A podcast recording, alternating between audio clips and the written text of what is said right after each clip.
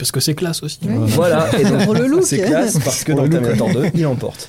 Et je pense qu'il y a un petit lien. C'est tellement cool que c'est sur ton t-shirt, euh, Nathan. Oui, c'est I'll be back. T-shirt I'll be, back. Je reviendrai. Je reviendrai. I'll be back.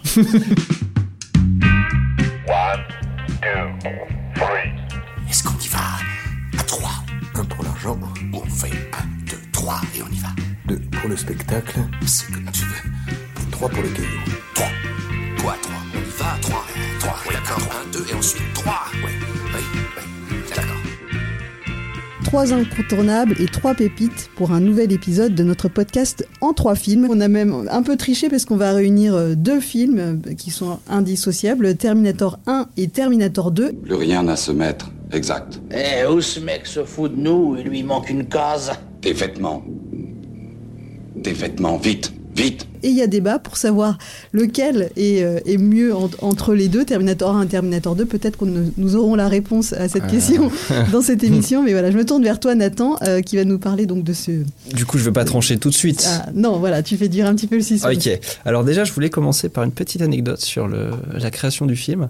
Il faut savoir que lors du tournage d'un autre film dont on parlera après, euh, Cameron est tombé malade et durant un état grippal, il a eu un cauchemar assez horrible où il rêvait qu'une sorte de robot euh, tueur plutôt une moitié, un buste de robot tueur, lui montait dessus et voulait le tuer. Il a eu le temps de se réveiller avant de mourir dans le film, ou plutôt euh, dans le rêve, et ça a donné euh, Terminator deux ans plus tard, donc en 1984.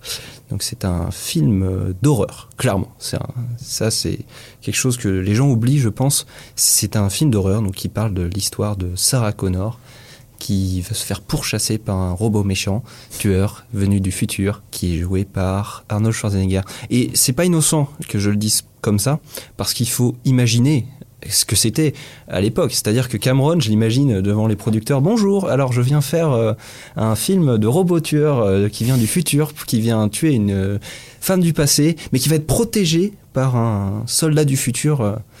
Et, et Parce que, parce que cette femme va mettre, en, va mettre Oui. au monde le, le, Oui. le, le- le leader de la résistance au- dans le futur. Dans le futur, exactement. Et, et moi, je trouve ce film mais absolument formidable. C'est-à-dire que je, je tiens quand même à rappeler le budget du film, quand même. 6 millions de dollars. 6 millions de dollars, ce qui est quand même pas grand-chose. Et, euh, et c'est un film absolument merveilleux. La construction de- du- des personnages, c'est assez important de, de, de voir effectivement comment le, le film est construit, enfin, en oubliant tout ce qu'on sait sur Terminator. Il faut se dire ça aussi. Donc on a le, le T800 euh, qui arrive, euh, qui est joué donc par Schwarzenegger, euh, complètement impassible, qui paraît indestructible, hyper massif à ce moment-là. C'était vraiment sa période la plus massive. Mm. Et ensuite, on a dans l'ordre Kyle Reese, donc le leader de la résistance, euh, enfin plutôt le soldat envoyé par la résistance, qui arrive. Et détail très important, il souffre quand il arrive. Il a des blessures, il, il- il gémit, etc. Et, et en fait, on voit tout de suite avec l'introduction des personnages, donc et Sarah Connor qu'on qu'on voit juste après, il me semble, qui qui est une simple serveuse qui, qui vit une voilà une vie euh, assez banale d'une jeune femme des années 80. Je Avec pense une- que l'époque est importante. Avec une super coupe de cheveux des années 80. Ouais, sa copine c'est pire. lion. Sa, sa copine c'est pire. C'est La ce qui coupe roi lion. Ouais, c'est ce qui me choque une sorte de crinière. Ouais. Et du coup, en fait, le film, les- durant 30 minutes, on, on suit les trois personnages de manière complètement distincte.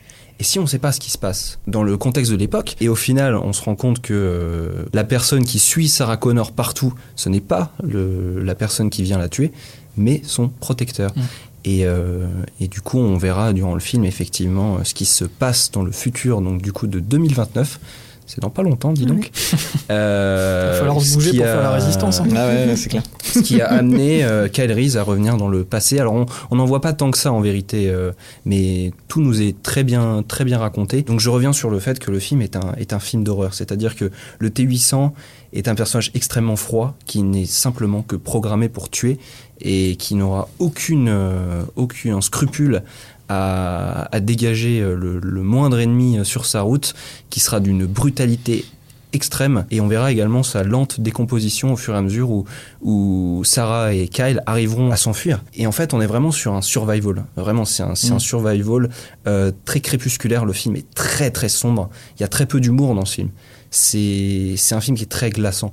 Même si on se doute de, de, de ce qui va se passer à la fin, surtout qu'il y a eu des suites, etc. Mais c'est oui c'est un film qui fait qui met mal à l'aise qui est réalisé avec tellement de justesse dans les détails. J'ai pas le temps de tout raconter sur euh, sur tous les petits les petits euh, détails qui parsèment le film. Euh, je, je reviendrai juste sur le- la scène du commissariat qui est vraiment une scène purement une scène de massacre quoi Je reviendrai. Ah, I'll be back. c'est de là ça. que ça vient, effectivement. Il enfonce le, le commissariat avec sa voiture. Euh, donc commissariat où Sarah Connor est protégée par la police après avoir raconté le récit. Et à ce moment-là, Kyle Reese est, est emprisonné parce qu'il est pris pour un fou, évidemment. Enfin voilà, les, les flics délirent sur le fait que, que ce soit un malade mental qui invente toute cette histoire de, de futur euh, apocalyptique avec des guerres, des robots. Et, et donc en fait, on a simplement le T800 qui arrive et qui, qui bute tout le monde et qui détruit également les, les, les, les, les moqueries que peuvent avoir tous les, tous les, tous les policiers ou, ou tout simplement les, les personnes euh, un peu incrédules. Quoi. Parce que nous, Mm. en tant que spectateurs, on a vu ce qui s'est passé, mais il faut quand même se mettre dans la peau de quelqu'un qui n'est pas, qui pas au courant. Et donc tout le film, c'est une descente de plus en plus euh, violente euh, dans, dans l'enfer, parce que en fait, c'est à qui cédera le premier Est-ce que ce sera le T800 Est-ce que ce sera Kyle Reese Qui lui-même ne sait même pas s'il arrivera à le, à le détruire. C'est ça aussi. Ouais. C'est un, c'est voilà, c'est un film apocalyptique euh, extrêmement effrayant. Voilà, c'est ça, faut pas l'oublier. hein. Et qui pose des questions sur le voyage dans le temps. Exactement, c'est ce que j'allais dire. Oui. Pour moi, c'est, c'est, c'est- alors, sur la forme, c'est clairement ça, mais il y a un truc pour les fans de science-fiction, c'est juste une référence incontournable Mm. sur le, le voyage, le paradoxe temporel, les Exactement. boucles temporelles. Mm. On ne révélera pas non plus euh, le, Mm. le, le nœud du film, mais ça, c'est euh, pour ceux qui aiment la science-fiction et qui même essayent un peu d'en faire, ce qui est mon cas, mais je- je- j'essaye un peu de griffonner deux trois trucs. C'est une influence euh, majeure. C'est, on est obligé en fait de passer par là. Et- pardon, je t'avais coupé. je Non, t'ai non, c'est exactement ce que je voulais souligner. Que le, côté science-fiction et le côté euh, oui, euh, voyage dans le temps, euh, Mm. euh, très pré- enfin, précurseur en tout cas, parce que euh, c'était avant euh, Retour vers le futur qui Ouais. a démocratisé le voyage dans le temps au cinéma. Donc c'était c'est très intéressant, ça, ça pose vraiment beaucoup de questions. C'est vrai que tu fais bien de le rappeler, c'était avant Retour vers le futur, Mhm. c'est pas rien quand même. Et le 2 Et- était après. Et le 2 était après. Il y a euh, donc du coup un rapport avec le voyage dans le temps euh, dans la relation entre Reese et Sarah Connor que je ne dévoilerai pas trop, mais euh, il y a quand même un, parcours voilà du héros, donc qui n'est pas celui de Reese mais de Sarah Connor qui devient à la fin une vraie combattante, ce qui amènera à Terminator 2. Mais il y a une scène un petit peu un petit peu surprenante dans le film qui est une scène de romance en huis clos, moi qui m'avait euh, tellement surpris, je me souvenais pas du tout qu'il y avait, il y avait ça dans le film, et c'est vraiment un petit plus qui montre à quel point le film est soigné et à quel point euh, James Cameron aime ses personnages, et même le T800 d'ailleurs, qui est, euh, qui est très très bien euh, détaillé dans, dans son fonctionnement et aussi dans, dans, son, dans sa détérioration du corps. Ça, je pense que c'est important de le dire parce que justement, il y a quand même des effets spéciaux très poussés, surtout avec le budget euh, dont il avait à disposition pour montrer que, que voilà, il, perd un bras, il perd petit à petit un œil, ensuite il perd toute sa, sa structure, Métallique euh, mais non, euh, justement, euh, Ah, la peau la peau, en fait, Oui. sa peau humaine. Et euh, justement, il y a une scène qui est, qui est assez intéressante pour faire le pont vers Terminator 2. C'est que pourquoi est-ce qu'il porte des lunettes de soleil dans Terminator 1 C'est tout simplement parce que il perd un œil et euh, du coup, pour cacher son Mm. œil euh, cybernétique, il euh, finit par porter des lunettes de soleil. Je pense aussi que c'est dû au, au manque de budget. hein. Mais Parce que c'est classe aussi. Ouais. voilà, et donc, Pour le look. c'est classe parce que dans le look, Terminator 2, il emporte. Et je pense qu'il y a un petit lien. Et à Tiens, tel ouais, point c'est que tellement cool que c'est sur ton t-shirt, Nathan. Oui, oui, Ah oui, c'est vrai. Vrai. Bah Mais celui-là, c'est Terminator 1, je dirais. Oui, c'est euh, I'll Ouais. be back. T-shirt I'll be back. Je reviendrai. La voix de Daniel Beretta en VF. Ouais, ouais. Euh, dans le 2, pas dans le 1. Ah oui, c'est vrai. Je veux tes vêtements, tes bottes et ta moto.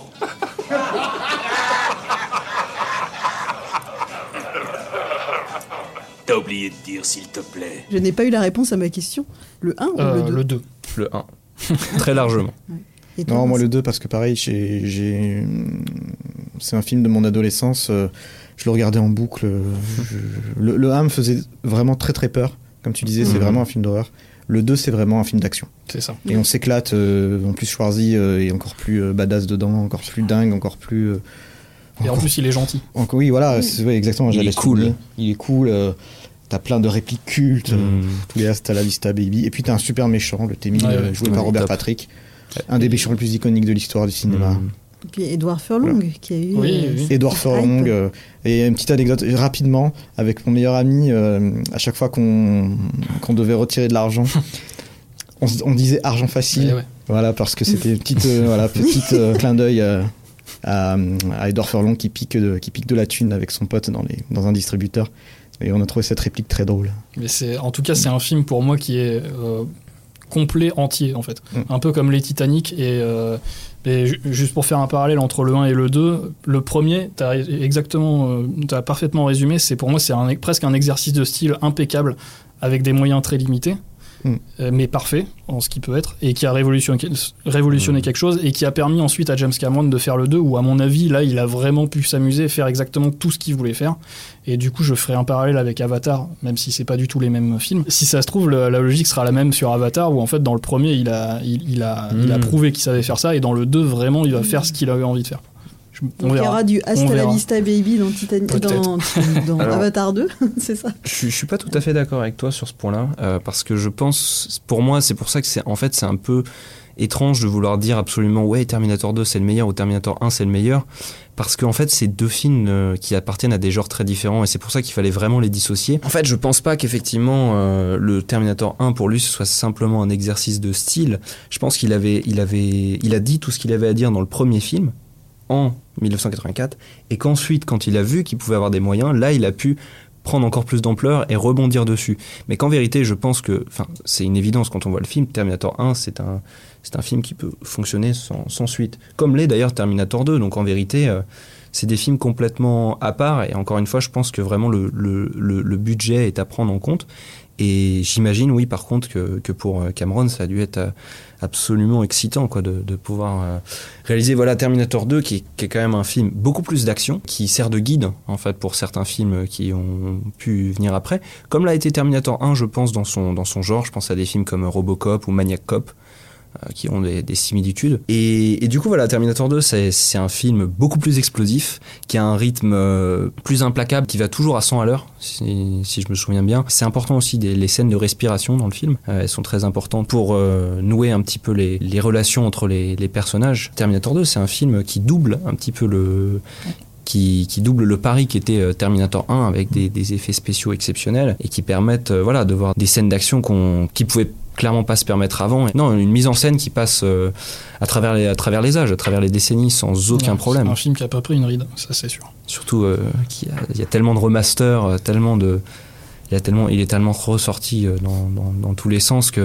il n'y a, pas- il y a pas de doute, euh, il y a pas de doute euh, que Terminator 2 sera encore un classique euh, dans 10, 15 et 20 ans et on en parlera encore, c'est sûr. Donc Terminator 1 et 2 sont disponibles en VOD et DVD et donc on va passer beaucoup plus vite sur les deux derniers films. Donc c'est True Lies le prochain. Alors, comment on s'en trouve, hein, Carlos?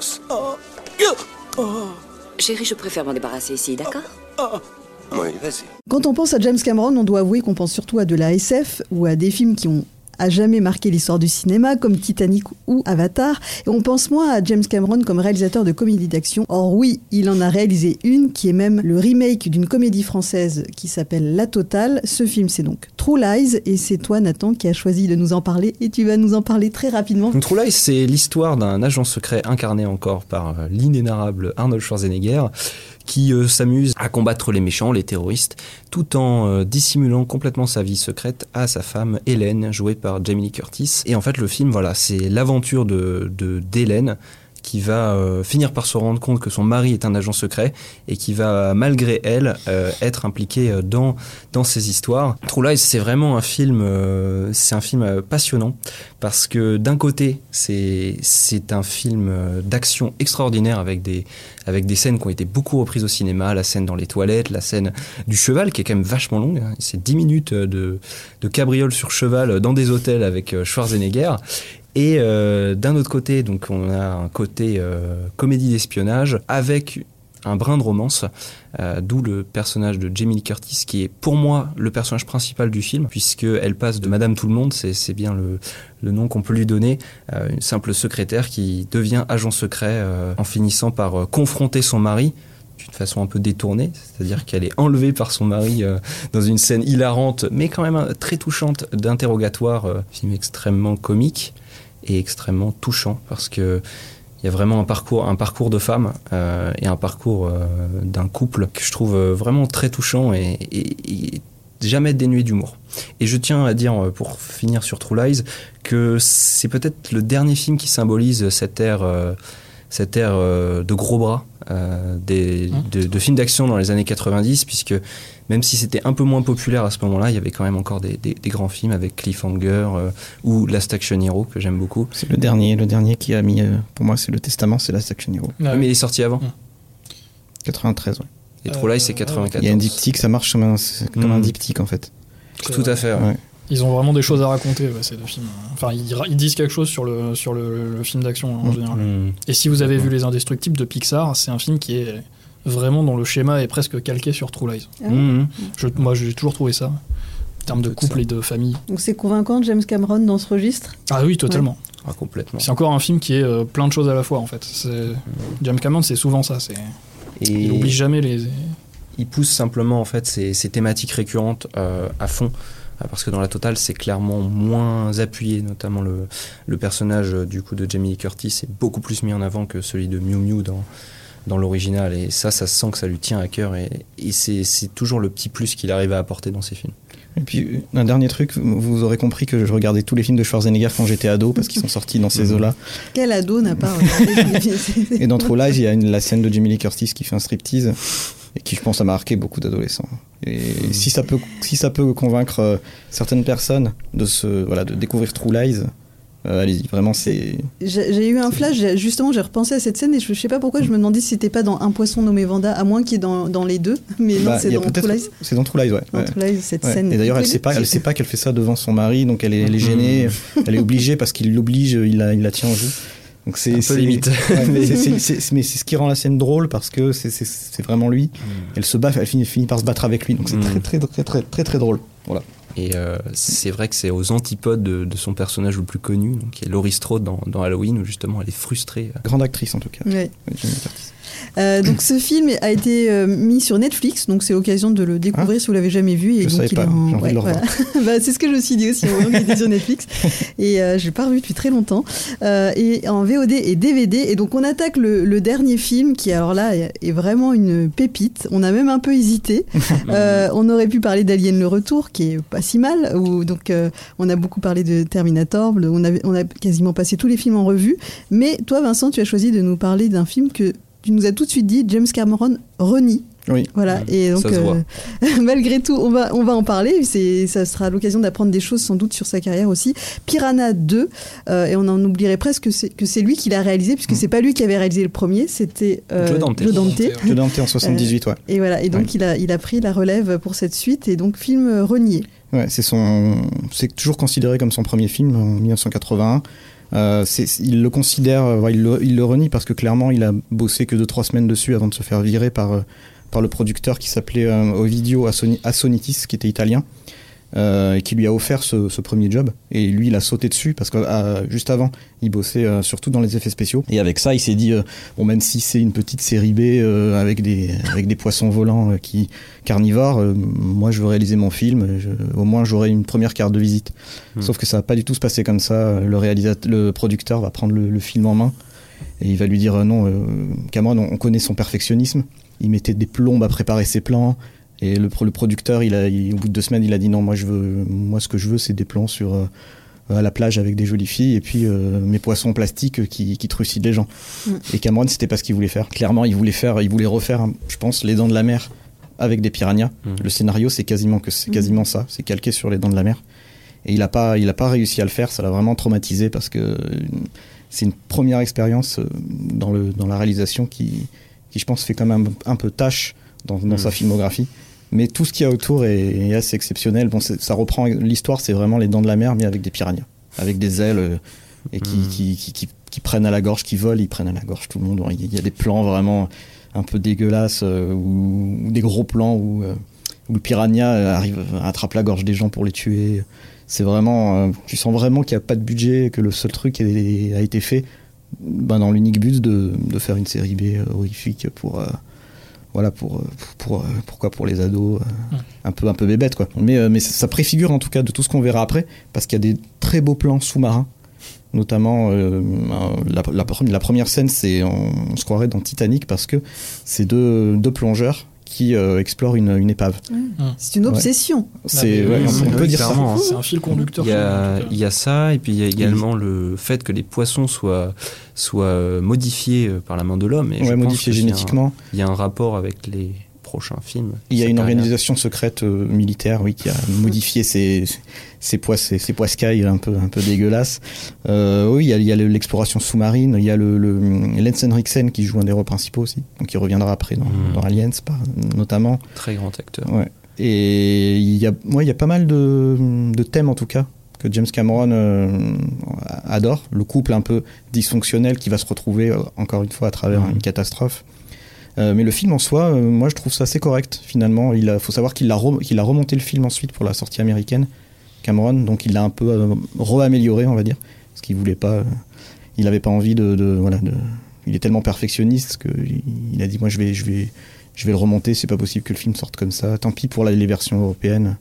Donc quand il est sorti un peu plus, tard aux États-Unis, il a pu le remonter à la faveur, il me semble, de, de Roger Corman avait acheté les droits et comme il était pote avec un peu tous les réalisateurs à l'époque.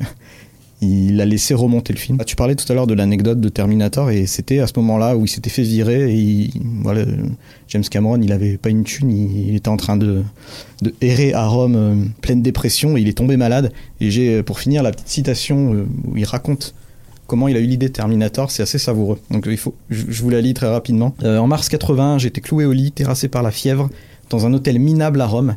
J'avais été viré de mon premier job de réalisateur, j'en voulais à la terre entière, isolé et étranger dans une ville où je ne pouvais parler à personne.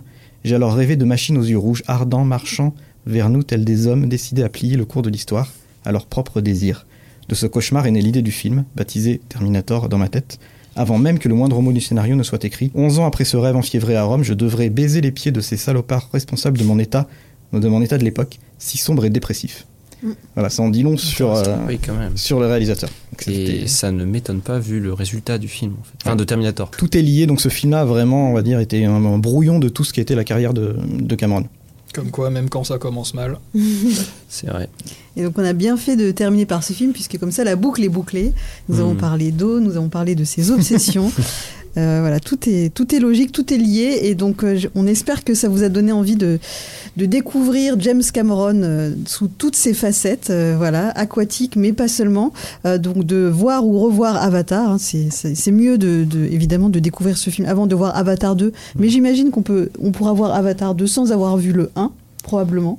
Euh, probablement. Ah, là, je te pose une colle. Je sais pas trop. Euh, on- pour comme le moment, on- per- mais- personne Bah, en ne l'a encore vu. Donc, en tout cas, euh, le producteur John Lando dit que chaque film sera indépendant. voilà, Ouais. bon. Donc si on a peut-être un petit résumé de, de l'univers, on peut, on peut voir le film. En tout cas, on pouvait par exemple voir Terminator 2 sans avoir vu Tout le à 1. fait. Donc, euh, c'était mon cas d'ailleurs.